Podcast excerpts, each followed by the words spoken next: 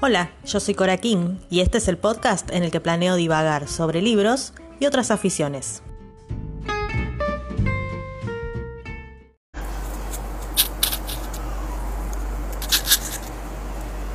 Hola.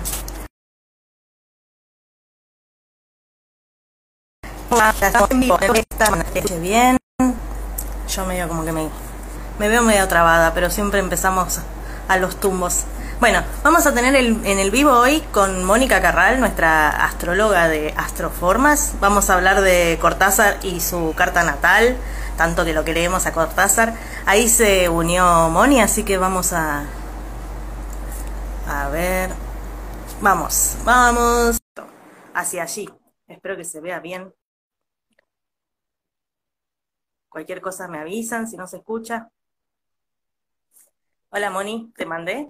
Ahí estamos. Hola. Hola, ¿qué tal? Hola. Muy bien. Muy bien. No sé si se, se ve bien, si se escucha bien. Ahí, ¿Sí? acomodale un cachito la cámara que se te, no te corte tanto la cara y se va a ver. Bárbaro. A ver. Ay, ay. Ahí, espera. Con la cartita natal. ¿Tienes la carta del día ahí atrás? Eh, no, creo que está marcada la carta del año. De, a ver, la verdad que no me acuerdo, porque voy, voy moviendo ahí las cosas Sí, cuando estudio. Y, Está re bueno eso. sí, es un, es un buen elemento para, para, para estudiar eso. A ver si, no sé si se ve bien ahí o si se ve muy cortado. Opa. Y medio cortado, pero bueno. Vamos A como, ver. vamos como salga. Ahí se ve un poco mejor. Y espera que le voy a poner, voy a poner un suplemento porque Bueno, yo voy contando que vamos a hacer la carta natal, vamos a hablar sobre la carta natal de Cortázar, que fue una gran sorpresa porque tantos años que nos conocemos y yo no sabía que, que te gustaba Cortázar y que habías leído todo Cortázar en tu juventud, en tu adolescencia. Así que fue, sos la caja de Pandora, Moni. son Así los momentos acuarianos, momentos acuarianos son estos, Sí. Bueno, eh, ahí estamos. Sí, Muy la bien. verdad que la verdad que es, eh, es un escritor que no, no solo como escritor, que es un deleite leerlo, sino toda su vida, ¿no? Es súper interesante, así que sí, fue, es muy lindo, muy lindo trabajar con este, con este tema, ¿sí? Sí, la verdad que estuvo bueno porque fue, bueno, co- como te decía, fue un viaje a la, a la juventud, a una forma que tenía de pensar mucho más como libre y más alocada, una después va creciendo y como que se va o adaptando o va, va madurando otras cosas, ¿no? Pero en el- cuando Seguro. leíamos a Cortázar eh, teníamos esas, esas ínfulas de libertad y de creatividad. Tal cual, que él también pudo, pudo, pudo este, digamos, transmitir, ¿no? Porque, porque es, es eso, yo, yo lo vuelvo a leer ahora, lo leí, sí, ya te digo, creo que a los 17 años leí Rayuela, que Sí. era todo una, era todo un movimiento, porque no, no, la literatura latinoamericana, bueno, como él bien dice, nosotros no leíamos acá, leíamos literatura clásica, ¿sí? Eh, o literatura europea en general, o americana inclusive, pero, pero no latinoamericana. Entonces, claro, cuando llegó García Márquez con, con 100 años de soledad y él con Rayuela y Vargas Llosa, yo empecé, creo que los primeros latinoamericanos que leí, de los primeros fueron a Vargas Llosa, eh. De- después como fui como entrando, me, me da la impresión de que con eso empecé. Pero este, bueno, no, un viaje, la verdad que, que Sí. es, eh, es muy, muy bonito, muy lindo. Así Sí, que bueno, yo ahí también había empezado con, con García Márquez, fue al que lo leí a los 15, 100 años de soledad, y fue así como... Isabel Allende también leí a esa, a esa altura de mi vida. Y después sí, en la escuela me dieron... eh, ay, como el que nombraste recién que se me acaba de ir. Vargas Llosa. Vargas Llosa, Vargas Llosa, y ya después a los 20 ya entré con Rayuela y con, con todo lo que era Cortázar a full, así que es como un caminito que uno va siguiendo. Exactamente. Y vos, vos estuviste en el, en el, lo leías, lo leíste, digamos, en ese momento del boom latinoamericano que, del que habla él, ¿no? Mm. Claro, y acá en la Argentina, por lo menos en Buenos Aires, ¿no? Que es lo que yo conozco, lo que yo sí caminaba por ahí. Esto es, pensá que es la época del Instituto de Itela en la Argentina, que para ustedes por ahí suena como, no sé, pero bueno, era en la Argentina fue un movimiento, funcionaban ahí en el, centro, creo que, cerca de la calle Florida, no me acuerdo ahora exactamente bien, pero era, digamos, la movida de todo lo, el arte, la literatura, todo esto nuevo que era de los, de los fines de los 60 y principios de los 70. Y, por ejemplo, yo me acuerdo que iba a la Galería del Este, que sigue estando en la calle Florida, ahora totalmente decrépita, pobrecita, pero eh, en esa época había ahí dos cosas, librería fantástica que traía todo esto y una videoteca, empezó a ver ahí una videoteca que uno podía eh, rescatar lo que, digamos, ver otra vez lo que había visto en el, en el cine Lorraine, era, el cine de avanzada en esa época, ¿no? Que veías todo lo que, lo que, lo, lo, lo under, ¿no? Porque era eso. Eh, así que sí, para mí es todo, eh, digamos, no solamente disfruto con la lectura, sino que para mí evoca toda la época, yo entré en la facultad en el año 71, ¿no? En la Facultad de Arquitectura. Así que imagínense con 18, 19, 17, 18 años, eh, todo lo que eso significaba para nosotros era como, bueno, estábamos, claro, se abría el mundo, realmente se abría el mundo, eh, es como él dice, ¿no? Eh, era, era un mundo paralelo que uno descubría que, wow, mira vos las cosas que existen. Sí, el otro lado de las cosas. Está buena esa. esa bueno, entonces vamos a, vamos a hablar de la carta natal. ¿Cómo querés que hagamos?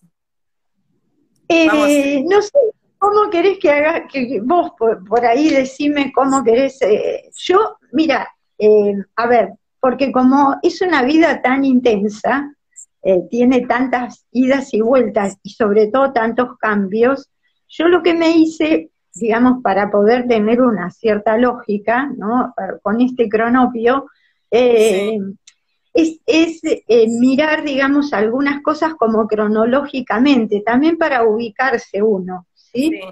Entonces, mm. si querés, hacemos eso. Yo relato un poquito así cronológicamente cómo viene el asunto y después sobre eso vamos, vamos, vamos viendo.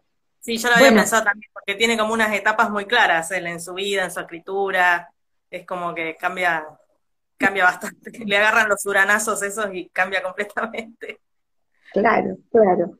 Bueno, mm. eh, en principio digamos que desde lo astrológico él es Sol en Virgo, ¿sí? Eh, con lo cual su el regente de su Sol es Mercurio, que para un escritor, como ya habíamos comentado otras veces, bueno, es todo un talento porque, digamos, Mercurio representa, sí, entre otras cosas, la escritura, las palabras, los libros, eh, etcétera, el aprendizaje. Por otro lado, es ascendente eh, Sagitario, con lo cual otra vez estamos en el eje Géminis-Sagitario, ¿sí? Con lo cual, bueno, más para ese lado, ¿sí? Eh, por otro lado, eh, tiene la luna en escorpio, ¿sí? que ahí, bueno, le da la profundidad, ¿no? Porque la luna en escorpio, la, energía escorpiana siempre tiene que ver con, ir muy para adentro, es el mundo emocional, ¿sí? La luna representa el mundo emocional y en escorpio es como en un lugar mm, siempre con profundo y con pruebas, con situaciones de muchos cambios profundos, ¿sí? O sea, lo que nosotros llamamos crisis para una luna en escorpio es como la permanencia, ¿no? En, la crisis, la crisis permanente, para evolucionar, no la crisis para estar, este, si, si uno la usa positivamente es para evolucionar. Bueno, y él tiene la, la luna en Escorpio y la tiene en la casa 10, que eso siempre significa, como la luna representa también el cuerpo, ¿no? De uno, eh, que va a ser una, una persona que va a ser visible en el mundo, lo cual se, cumplió totalmente, ¿no? Eh, bueno, digamos, astrológicamente nos vamos a quedar con esas, esos tres elementos básicos y sí vamos a recordar que nació en 1914, o sea, estamos hablando de un señor que nació, eh, sí, hace más o menos 100 años, un poquito más, ¿sí? 106 eh, años. 106 nació años. En el medio de la guerra. Nació en el medio de la Exactamente, en el medio de la guerra del 14, de la primera guerra, ¿sí? Y como él dice, ¿no? Nació en el medio de la guerra y salió un, un archi este, pacifista, ¿no? Porque, totalmente. Eh, bueno, que su nacimiento en Europa, en Bélgica, es totalmente aleatorio, porque bueno, el padre trabajaba en la agregaduría cultural de, la Argentina, bueno, digamos, podía, como él dice, podía haber nacido en cualquier parte. Y esto es como muy típico, ¿no? Digo, de, la energía acuariana, que él tiene mucha, porque esta cosa de la no pertenencia o la pertenencia al mundo, la pertenencia a lo humano, ¿sí? Eso es muy, típico de... No tiene, eh, lo que me llamaba la atención también que él siempre está como hablando en contra de esa idea de patria y de estar en la patria, a, pesar de que él añora a la Argentina y todo eso, pero no le gustan los patriotismos, no le gustan esas ideas así tan cerradas, digamos, de un territorio. Eso está buenísimo.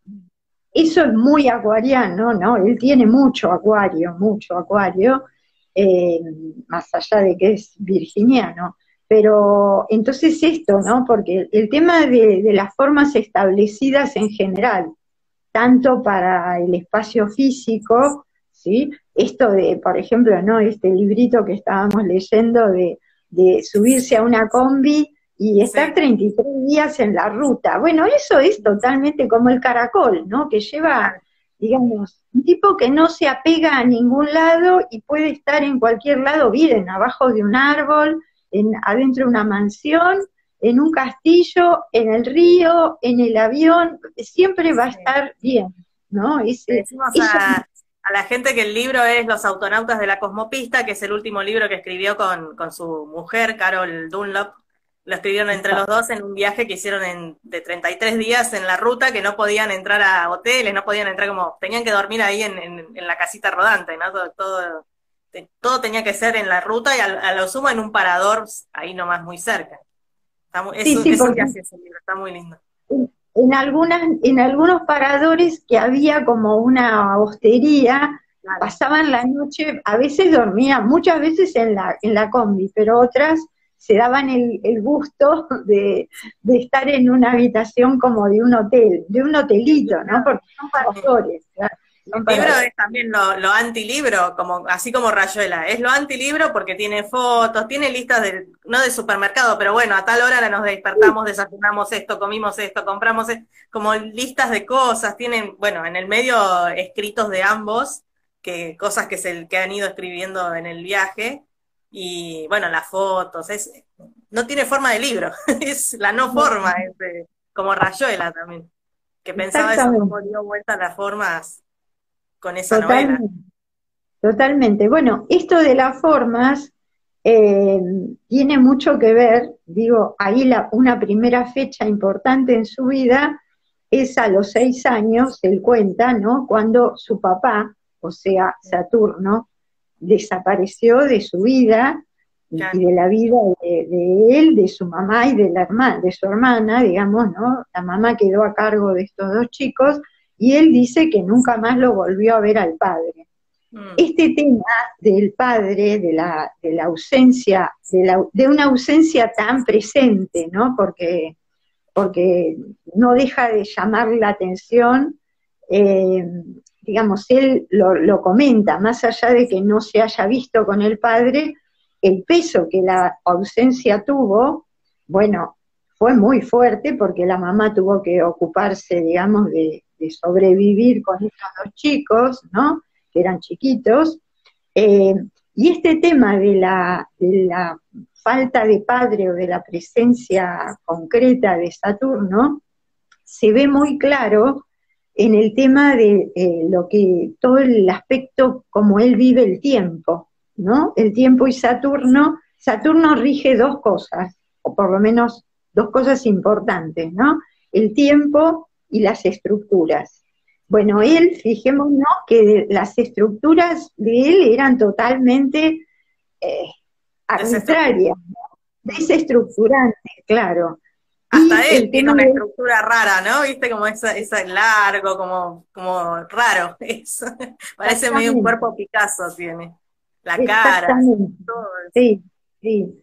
Eh, sí, un cuerpo Picasso o un cuerpo Modigliani, ¿no? Así largo, longilíneo. Bueno, eso también tiene que ver con los huesos, que ahora vamos a comentar. Hay, tanta, hay tantos detalles que hay que ir.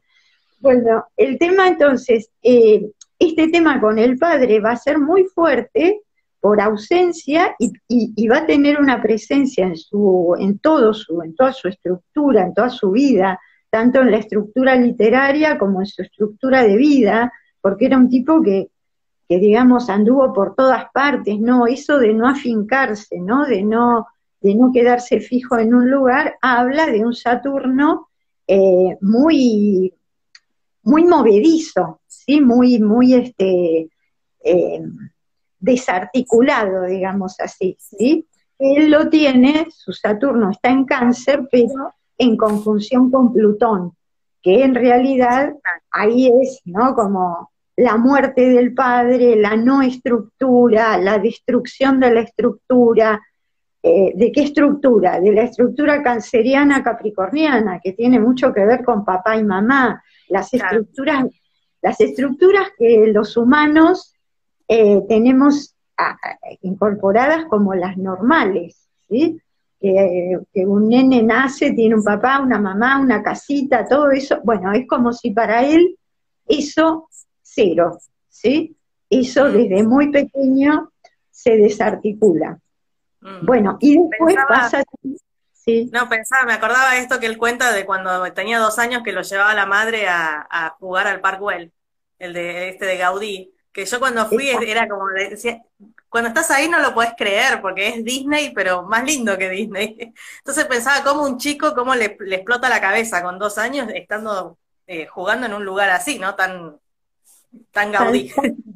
Tan, Gaudí. Que Gaudí, hablemoslo, ¿no? Con era, era canceriano Gaudí, ¿sí? Ah, mm. Era canceriano. Ves que eh, todo este tema del movimiento del agua, ¿sí?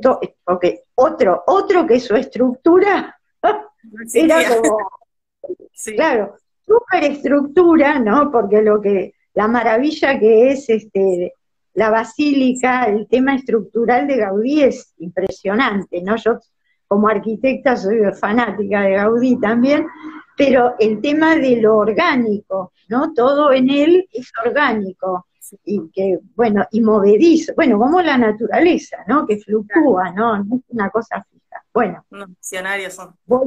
claro. Volvemos a, a, a, Cortázar, entonces, bueno, hay un momento súper, bueno, él cuenta que, que, ¿no? que su adolescencia y su, su infancia y su adolescencia y sus primeros años de juventud era un tipo bastante solitario, ¿no? Dice que siempre tuvo pocos amigos, muy buenos, pero, y que le gustaba mucho estar solo y le gustaba mucho la lectura y que se encerraba y leía, ¿no? Que tomaba poco sol y que entonces, bueno, hubo que sacarlo un poco al sol para, para que mm. viviera más vitalmente. Bueno. Con respecto a ese, a ese momento, a mí me llama, lo que me gustó escuchar es, fue esta, la idea de, la, de lo que era ficción para él viste en, la entrevista que él cuenta que, leyó una novela de ciencia ficción y, para él era eh, como completamente normal o posible que pasara eso, como que no, no, tiene en, su vida esa noción de lo que es normal y lo que es raro. No, no tiene esa diferenciación que otro lo puede ver y decir, no, esto no, no puede pasar, pero tiene como esa, esa mirada, me encantó eso. Exacto. Bueno, este tema con, con con el tiempo, con Saturno, con los huesos, con el padre, y esto que vos comentabas de la altura que él tiene, yo estuve investigando y él en realidad, pues él mide medía un metro noventa y tres, ¿no? Sí. Pero tiene eh, como una desproporción en el largo de los brazos y de, los, de, de las piernas, y también como cierta eh, constitución diferente en la cabeza, en el cráneo. Bueno, eso es probablemente, digamos, casi seguro, ¿no? No está dicho así porque por ahí en aquel momento o no se conocía mucho o no se hablaba de esto.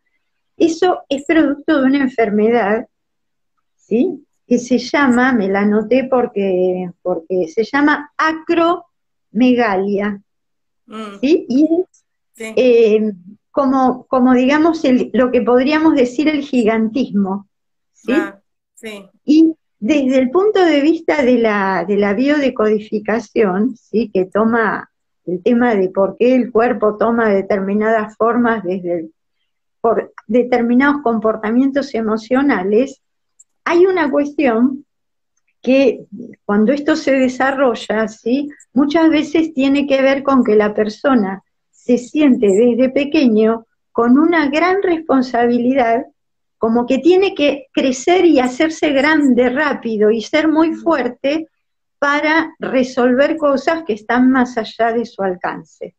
Bueno, esto también tiene que ver con Saturno, porque son los huesos, y los huesos son Saturno, y ahí hay un tema también donde él cuenta en algunos, o, o por lo menos lo deja ver, lo que él pensemos, se fue el papá, él era el hombre de la casa, ¿no? Para el año 1914, aunque él era un nene, y siente que su mamá, porque lo cuenta también, que su mamá, a pesar de que era una mujer súper culta, que hablaba cuatro o cinco idiomas, tuvo que ir a trabajar a la, a la repartición pública, porque en aquella época una mujer no se podía dedicar a ser traductora, creativa, ¿no? Y él seguramente ha tenido que asumir de alguna manera esto de soy el hombre de la casa o tengo que pasar a ser el hombre de la casa, ¿sí? Y este crecimiento vertiginoso de su corporidad, ¿sí? De sus huesos. Y dentro de un alma que es tan joven, ¿no? Porque siempre fue tan niño él, como que su alma, su espíritu, no sé, su esencia súper, súper eh, niña, no aniñada ni infantil, pero como lúdica, como esa, ese niño interno tan grande que tiene. Lúdica, exactamente, lúdica, ¿sí? Que también es una característica de lo acuariano, porque el acuariano es, es eternamente joven, digamos, ¿no?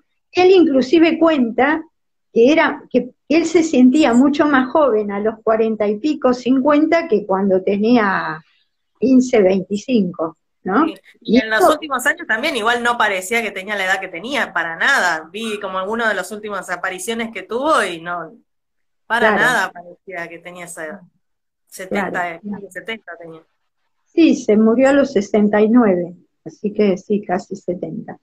Eh, bueno, ahí hay un, hay un tema, ¿no? También con, con el eh, que es muy, muy significativo eh, cómo se refleja con, en sus parejas, él tiene como astrológicamente como cierto tema con esta cosa de la masculinidad o de, la figura masculina eh, culturalmente aceptada, ¿sí? esto del padre por un lado y de Marte por el otro, ¿no? Sabemos que Marte y Saturno son como los dos elementos que definen eh, las características masculinas, digámoslo así, ¿no? Como muy genéricamente.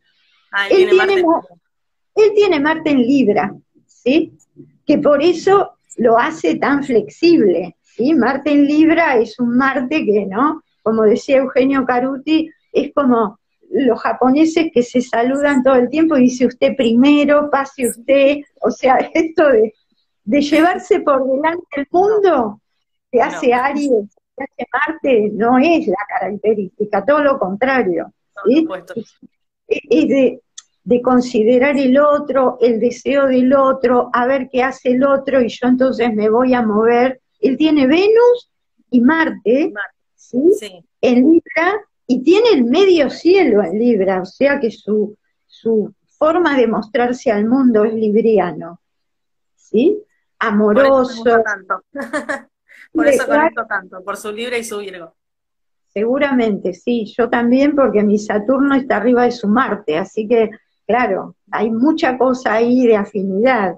Y es una persona con tanto Libra que genera afinidad. Era un tipo muy querido por sus amigos, por, digamos, una persona muy eh, afable, ¿no? Que se podía poner a conversar con cualquiera, en cualquier lugar. Bueno, eso es también tener mucho era solitario, era solitario, pero no era un ermitaño mala onda, o sea, tenía, era muy... Para nada.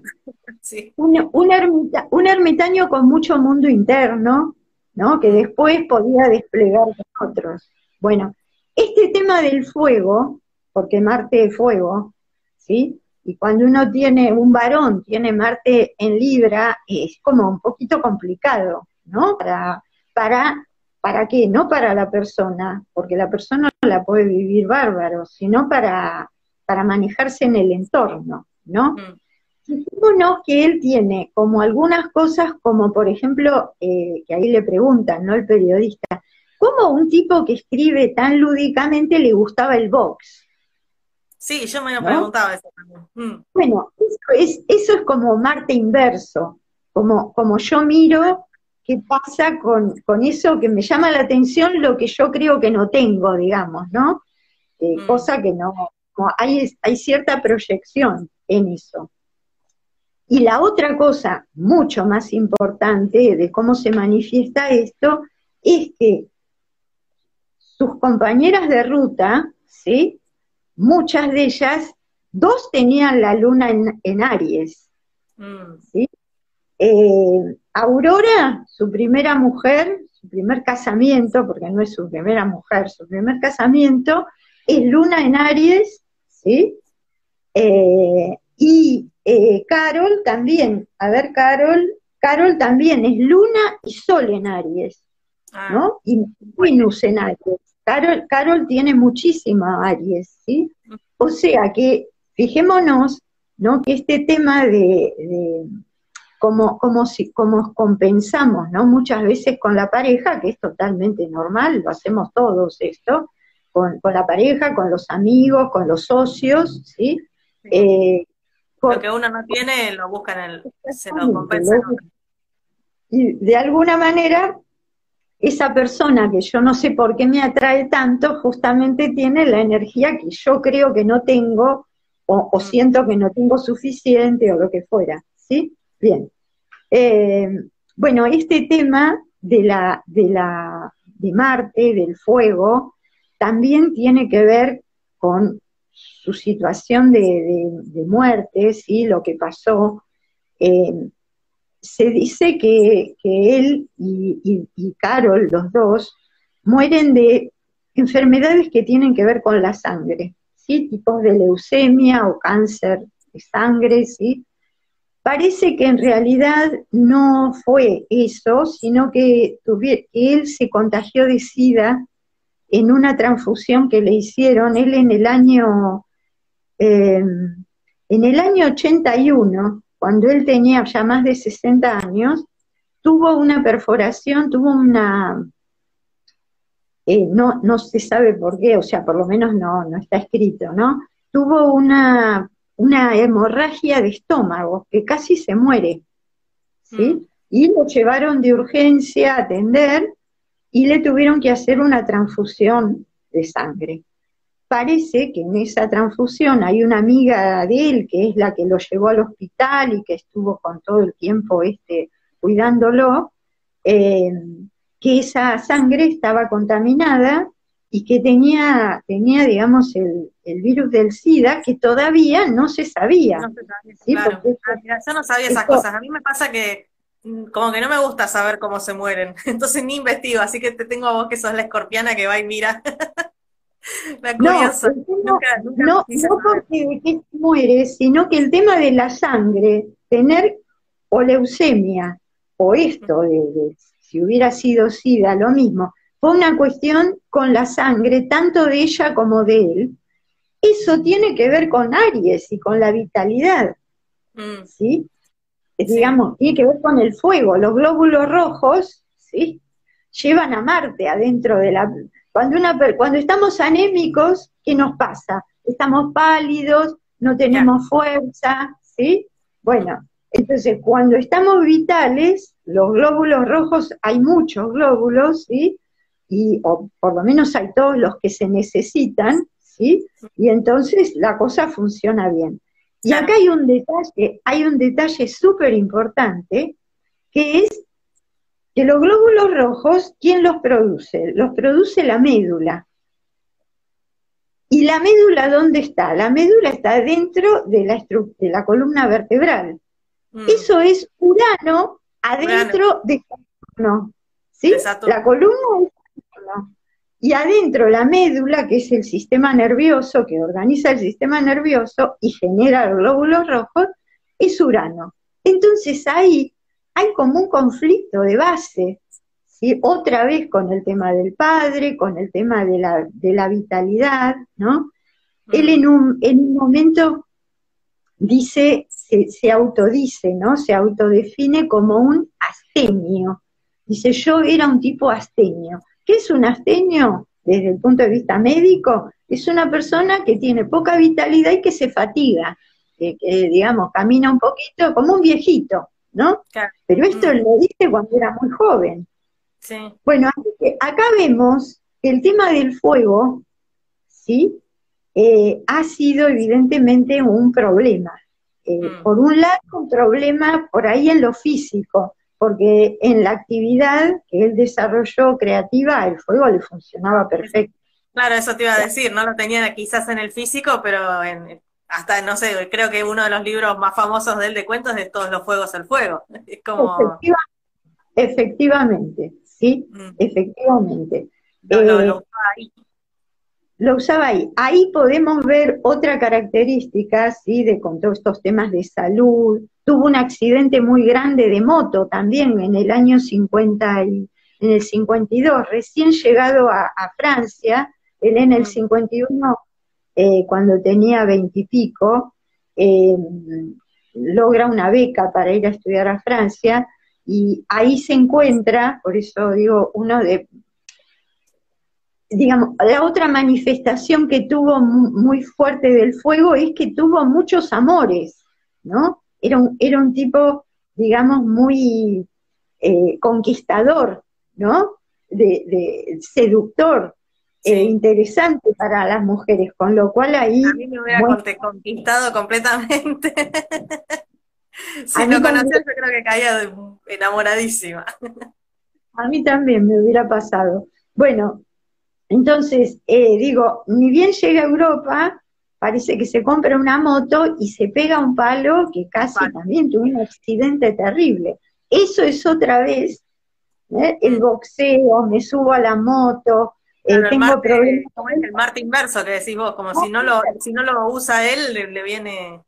Exactamente, exactamente. Y fijémonos esto, ¿no? Que muchas compañeras de vida que ha tenido, eh, que fueron bastantes, muchas tenían mucho fuego.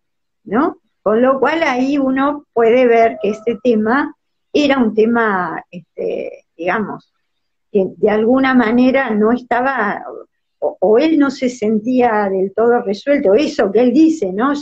Fui, nací en el medio de la guerra y soy un pacifista, otra vez, la guerra que es Marte, y la guerra es Marte. Eh, y también dice que es como sentimental, que, eso que tiene mal gusto. Por eso pensaba quizás eh, buscaba o, tenía estas mujeres tan, tan llenas de fuego, porque él era como más aire, más, más agua, más emocional, más de las ideas. eso me siento ahí, Ahí es mucho, es mucho la luna en Escorpio, ¿no? Que él dice que es un sentimental que va al cine y llora, bueno, eso ah, ¿La luna en Escorpio hace eso? Yo no, sabía que la luna en Escorpio era así. La luna, en Escorpio llora, la luna en Escorpio llora a solas y que nadie la vea que llora, porque se siente, claro, porque, y, digamos, llora sola, ¿no? Puede llorar estando conmoverse profundamente, es una luna de agua. Entonces, Mm. la luna, la luna en cáncer, en Pisces o en, en Escorpio son terriblemente emocionales y son emociones que corren por el agua, ¿sí? son lacrimógenas, así que eh, tienen mucha sensibilidad y también mucha afinidad con, con el dolor, ¿no? Que, que esto se ve en, eh, en el caso de él, digo, de, de chiquito, esto que pasó en su familia, ¿no? Eh, bueno, y después las pérdidas que ha tenido, porque ha tenido como pérdidas importantes. Ha tenido triunfos grandes, pero también ha tenido pérdidas. Sí, en Bueno. una entrevista que escuché, que eh, fue- era un pedacito de audio, pero creo que no que era una entrevista por audio o algo que él, que él, que él cuenta grabándose, que dice que su, la primera vez que, que le dolió, que contactó con la muerte y que sufrió un montón fue cuando se murió su gato, cuando se murió su fuego, su Leo, ¿no? Su Es Leo. como pensaba eso, digo, también. Claro, claro que sí. Sí, seguramente, seguramente, claro, es como, como contactar desde muy pequeño con, con el dolor, con las pérdidas, ¿sí? Ver sufrir a su mamá, porque él era consciente, digamos, ¿no? De, no, no, a, no a los seis años, pero sí después eh, vivieron en situaciones como económicamente muy, muy duras, ¿sí? El ir a la universidad, digamos, es como situaciones no, no, no facilitadas de vida, ¿no? No una vida así regalada, como decimos, ¿no? No. Eh, Mm. bueno, no sé, a ver si, si por algún otro se te ocurre alguna pregunta o, o por dónde mira- miramos. Ya habíamos hablado un poco de esto de la acuarianidad, acuarianidad del cronopio, ¿no? Esto es- pero se me, eh, antes de eso, se me había, me, me acordé recién, hablando de esto que contaste, mencionaste de- del gigantismo, que él tiene el cuento este en el que sueña que las manos se le empieza a hacer gigante, gigante, gigante. No sé si, le- si te acordás de ese. Yo lo leí hace un montón. Este, Sí. entonces pensaba, qué loco cómo, cómo eso que puede ser que, que le pasaba lo, lo, lo pueda transmitir en un cuento fantástico, digamos. ¿Cómo, cómo Sí. podía poner es- eso que tenía en la cabeza, convertirlo en, en una obra literaria? Y a, a mí Totalmente, bueno, me el empiezan a agrandar las manos, a agrandar, a agrandar, y, es como ya tomado por las manos. Y después del otro, del- de, lo que me decías del, del astenio este, también tiene el cuento, cuento este de los axolotes, que son estos dragoncitos de agua que están puestos así, que tiene ese cuento, que él dice que se siente un tipo, un, uno de esos animales, que son estos pescaditos que están así duros y pueden estar días así. Exacto. Y yo quiero tener uno. Exacto, que, que di- des- cuenta que nunca más pudo ir al, nunca más que tuvo tal impresión de que se sentía, porque que se sentía como chupado, ¿no? Por decir, el cuento ese es aparte maravilloso, que él nunca más pudo ir al acuario, claro. Mm, Eh, ahora, eh, a lo que vamos, ¿no? Lo que estás comentando. Él cuenta que muchas de sus pesadillas, ¿no? Ahí tenemos otra vez a la luna en Escorpio, porque era un tipo que soñaba muchas cosas negativas, bien, bien de la luna en Escorpio, él las podía transformar, de, o las ha transformado muchas de ellas en, en cuentos, ¿no? Entonces ahí es como dar una vuelta de tuerca. Es, es una buena recomendación para todas las lunas en Escorpio, que se pueden poner creativas con sus pesadillas o con sus, sus fabulaciones oscuras, claro. Eh, llevarlas al... Yo tengo un hijo con Sol y Luna en Escorpio, que es un excelente dibujante, ¿no? Entre otras cosas, y la verdad que cuando dibuja eh, esas, esos mundos internos, eh, es impresionante, porque decís, ¿cómo vi estas cosas? Bueno, eso es lo que ve una luna en Escorpio, ¿no? Algunos durmiendo y otros despiertos, pero tiene mucho que ver con eso, sí. Bueno, lo que te quería comentar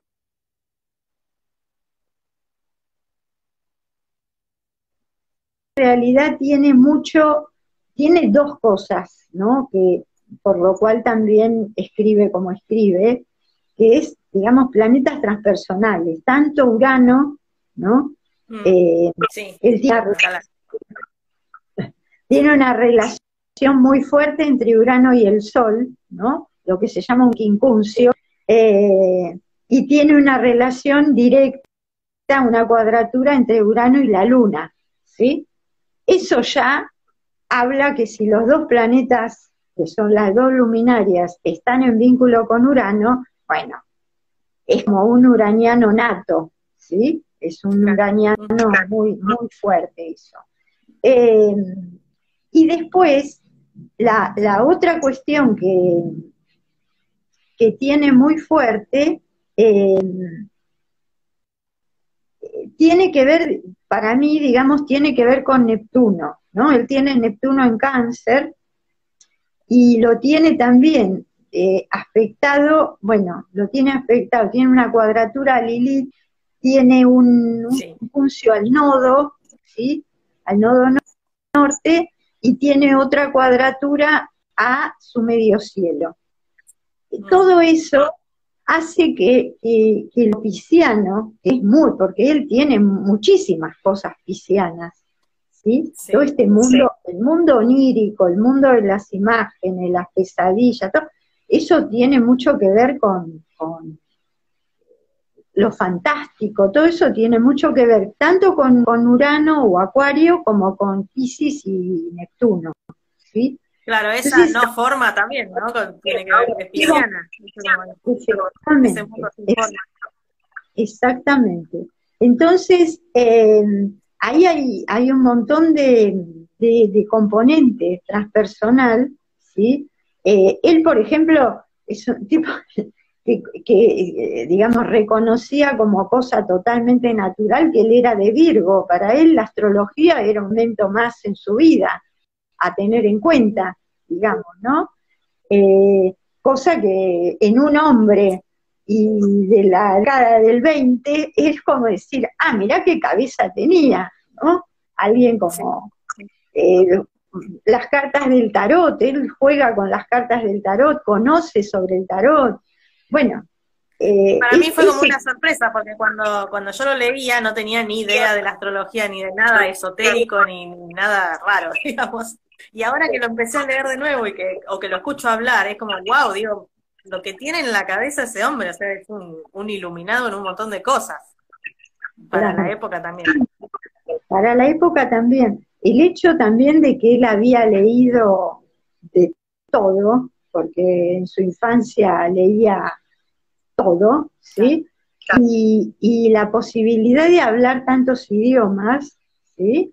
Y de dedicarse al tema de, la traducción y la lengua, eh, también le daba, y, estos otros, o sea, a ver, lo que quiero decir es, tenía una formación eh, de Géminis Sagitario, por un lado, ¿no? Cultural, de esto de haber leído, de haber aprendido, de ser un lector ávido, le interesaba cualquier cosa, se metía de cabeza a investigar, ¿no? Y se ponía y hasta que no lo desculaba, no, no paraba.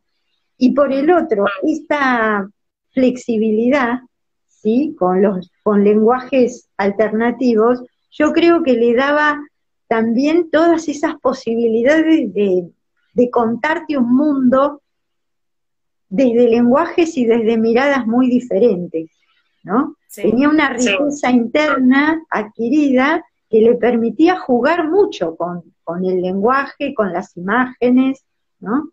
Y eso, bueno, un talento. Creo que eso lo da a todos estos, porque Borges también tiene como un mundo interno enorme en ese sentido. Entiende un montón de cosas, Borges, que uno por eso lo lee y no entendés nada, pero si leíste un par de cosas interesantes, ahí le, empezás a entender la onda a Borges también. Como que eran como, me sale como de estos renacentistas que sabían un poco de todo, ¿no? Como de, todas las disciplinas y las podían como unir. Exactamente, sí, son hombres, son hombres eh, o personalidades, digamos, muy eh, eh, completas, ¿no? Por ahí, mm. pero fijemos con muchas dificultades para operar en el, en el, en el mundo concreto, ¿no? La tierra, que es lo que da como, bueno, esa, esa cuestión de, de concretalidad del dinero, la, bienaventuranza económica, eh, bueno, Borges lo tenía también por su familia, ¿no? Pero en Cortázar la pasó, durante mucho tiempo la pasó mal, ¿no? Como eh, teniendo que, ajustarse mucho con lo económico. Después ya supongo que vivió mucho más, más este, suelto, ¿no? Qué raro, ¿no? Porque eh, estábamos viendo cuando veíamos la carta que tenía mucha casa 2, pero tiene el juego ese de casa 2, Tauro, y, casa y casa 8, es como que se inclina más hacia la casa 8 que a la 2. Sí, sí, su casa, su casa, su casa 2 que está en Acuario eh, mm. y que tiene ahí adentro a Urano y a Júpiter, yo creo que es lo que él pudo, eh, digo la 2, ¿no? Y es lo que él pudo materializar, podía materializarlo acuariano, ¿no? Podía materializarlo acuariano. Eh, pero en, en, lo concreto tiene, si bien igual la casa 5 la tiene en Tauro, ¿no? Que yo creo que ahí él, porque podría ser igual una persona que, con más eh, soltura económica, teniendo la 5 en Tauro, pero yo creo que la, su 5 en Tauro habla más de el disfrute de la vida, de las cosas sencillas de la vida, ¿no? De la, esto, de sí, del, del deleite de la vida, ¿no? De el otro día estaba escuchando justo un audio donde es el, el, de el de las gotas, que, bueno, no me sale ahora el nombre, pero aplastamiento de las gotas se llama. Que él cuenta como las gotitas y se van soltando y, y yo decía, wow, ¿cómo puede como estar en ese momento presente eh, viendo eso y poder relatarlo? Y te, te lleva ahí, él un segundo lo, lo convierte en un cuento de media hora. Está, está buenísimo esto, como lo puedas. Entonces debe ser de, disfrute eso también, esta contemplación. Claro, tiene mucho que ver con poderse meter y quedar ahí, ¿no? Y eso es un lugar fijo, eso también es mucho, es Tauro también, ¿sí? Es Tauro también. Y de las cosas de la naturaleza, ¿no? los detalles, los animales, las plantas, le llaman la atención, digamos, esos detalles que a uno, porque vive tan apurado, no mira, ¿no? Tal cual. te hace ver eh, como eso, te, frena y te hace ver, fijarte en el detalle, está buenísimo. Tal cual, tal cual. Em, bueno, mm, yo creo que, digamos, eh, hay también como una etapa importante en su vida que tuvo que ver con eh,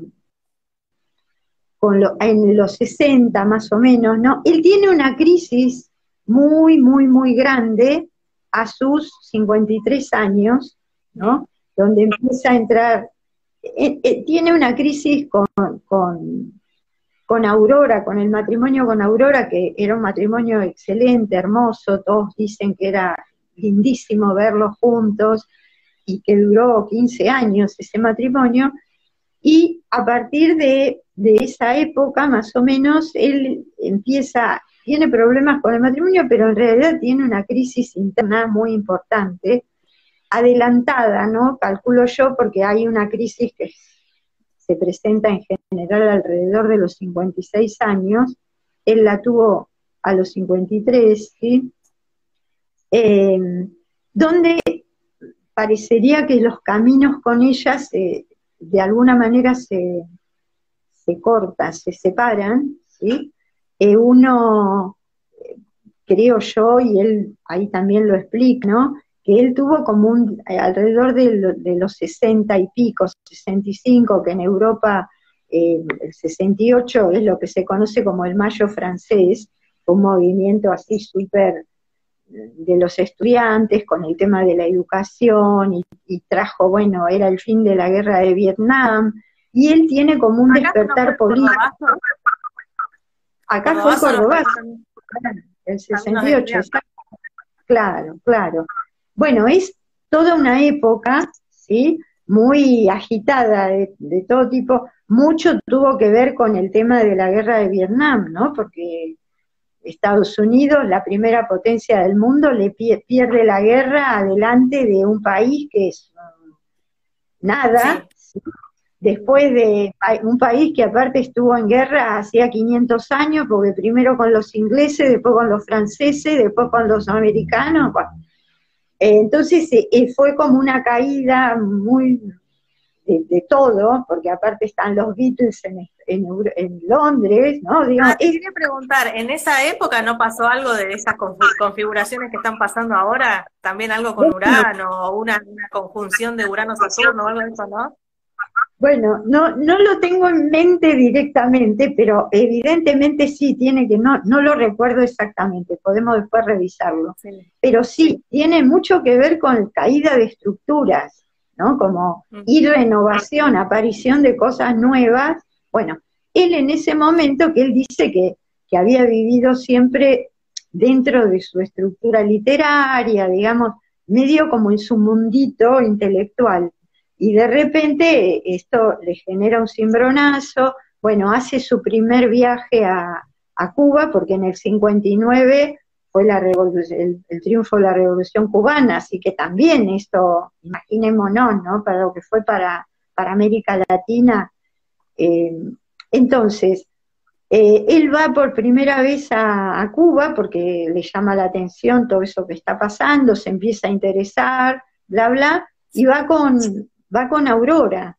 Y resulta que de ese viaje vuelven separados porque ella no comulga para nada con, con toda esta movida que ve, y él queda como en, ensimismado con esto, y a partir de ahí empieza a tener un gran protagonismo ¿sí? en, en, todo lo que tenía que ver con, esto, ¿no? con los movimientos socialistas, eh, después él se hace, digamos, también por esa razón la conoce a Carol, ¿sí? porque ella era una militante también la conoce ahí a una mujer que estuvo un par de años con ella, que es una lituana, esta Ugne, que era fotógrafa, que también era militante de, digamos, por en los países latinoamericanos. No hay toda una movida ahí que bueno. Sí, le, dio vuelta completamente la vida porque era como completamente distinto. Me acuerdo yo en una vez leí en, en, las cartas, hay unos libros que son las cartas de él, y me llamó muchísimo la atención porque eh, cuando vivía acá en Banfield se quejaba de los obreros que viajaban, los peronistas, digamos, y los trataba de cabecitas negras. Y yo no lo podía creer cuando lo leía él, porque más allá, bueno, yo no soy el Che Guevara, pero era como muy violento leer que, que, él dijera eso, los cabecitas negras y me voy porque tomaron el país, ponele, ¿no? Y que después se vuelva tan, tan como pro pueblo, es como le, le dio vuelta a la vida. Por eso ahí cuando me contás lo de, lo de Aurora, digo, claro, si, si estaba, tenían otra configuración completamente distinta, por lo visto. Claro, claro. Sí, porque los dos intelectualmente eran gente, eran muy cultos. Eh, Vargas Llosa dice que, los visitaba mucho y que, que, era un placer estar con ellos y escucharlos hablar entre ellos, ¿no?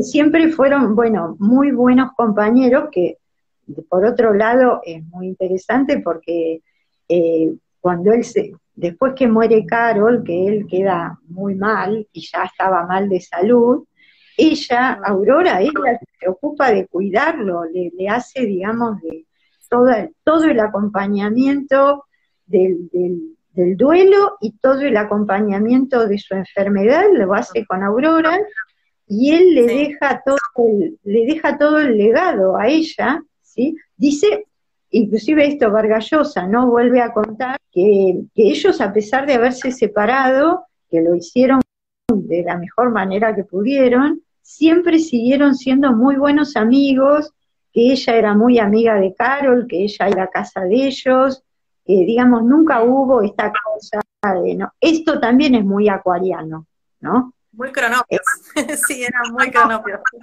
Claro, muy porque estaban, ¿no? Hay, hay otra historia que, también es interesante al respecto, eh, que no tiene mucha prensa, pero bueno, yo como soy escorpiana y voy al lugar de los hechos. Eh, después, porque, porque, porque era muy seductor, ¿sí? y ha tenido como situaciones eh, superpuestas, ¿sí?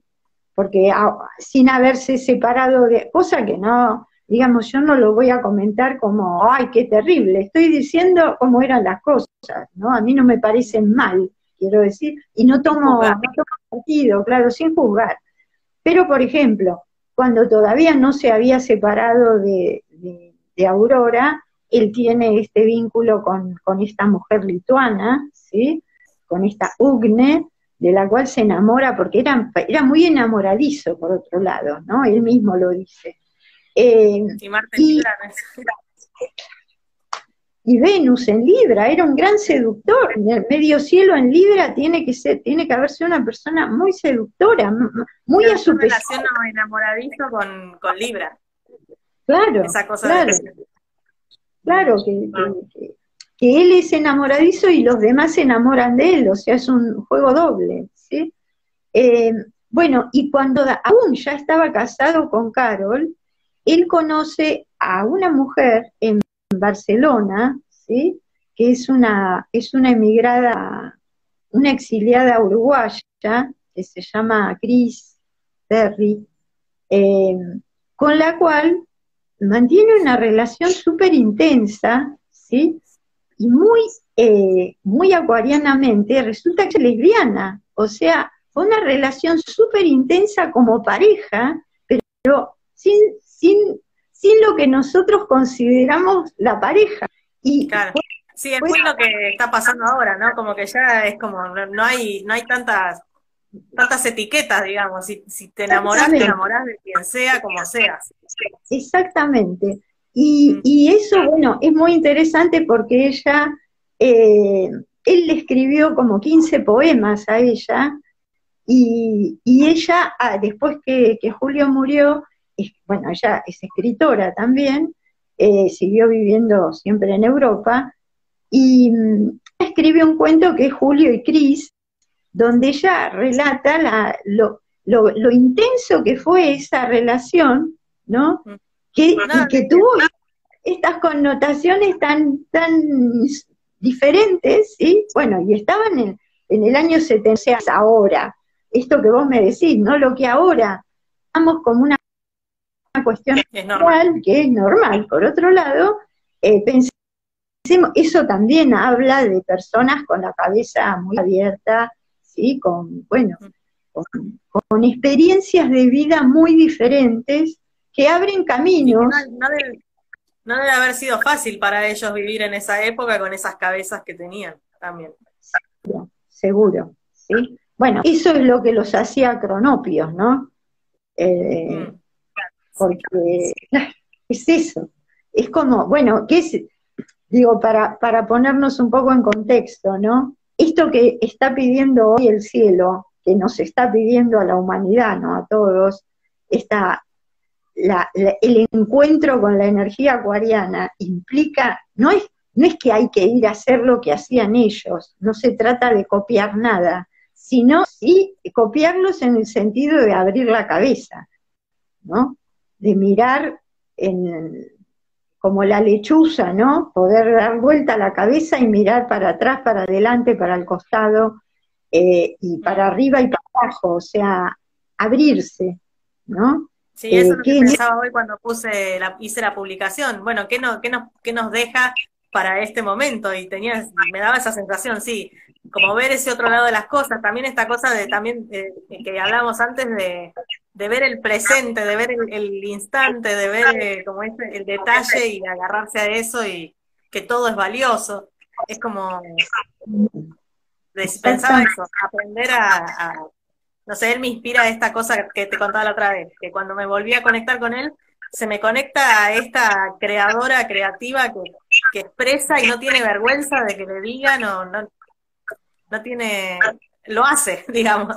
Entonces esta cosa lúdica de probar, si me equivoco, me equivoco y no pasa nada y sigo y, y invento y mezclo, como que me parece que eso viene re bien para esta época que estamos totalmente, Yo creo que sí, que es un gran eh, incentivo. Sí, a mí me pasa lo mismo. Yo lo leo y de casi mis 70 años puedo pasar a tener 20, ¿no? Tengo la, esa sensación interna de, de libertad, de que todo es posible, de que se puede, ¿no? De, una mejor sensación. Claro, una sensación así de vitalidad, justamente, ¿no? Él que tenía todo este problema eh, con el cuerpo. Claro, ¿cómo lo puede, lo puede transmitir, ¿no? Qué maravilla. Eh, sí. Sí. va por ahí el asunto.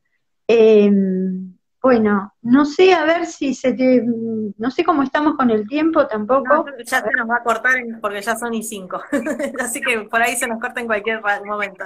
Pero bueno, quería, eh, quería preguntarte ahora para, para la gente que lo vea esto, si, estás teniendo, estás haciendo talleres, si arranca el taller de astroformas, para que siempre recomendamos, Arranca el taller de, arranca un taller de astroformas ahora los primeros días de febrero, ¿sí? Eh, pusimos, eh, hicimos una, una, una apuesta al 2 por 1 ¿sí? Mm. Eh, ya tenemos alguna gente inscripta, así que los que tengan ganas me escriben y bueno, y combinamos. Porque sí, estamos viendo cómo, cómo ayornarnos para estas formas acuarianas que pide el universo. Así que en eso estamos. Y a jugar como Cortázar, con los, con los tachitos y con todas las nuevas formas. Bueno, vayan a ver la Amonia Astroformas y ahí le escriben si se quieren anotar. Tienen el 2 por 1 para hacer el taller de Astroformas que empieza ahora en los primeros días de, de febrero. Así arrancamos el año con todo. Bueno, Cora, muchas gracias por invitarme y un placer charlar de, estas cosas lindas. Y Gracias a vos por estar acá y iluminarnos con tu conocimiento. y fue un viaje, la verdad que me encantó poder eh, hacer esto de hacer con vos porque no me lo esperaba. Así que seguiremos, seguiremos investigando ahí. Seguiremos. Muchas gracias. ¿sí? Muchas gracias. Besos a todos. Hasta luego. Chao, chao.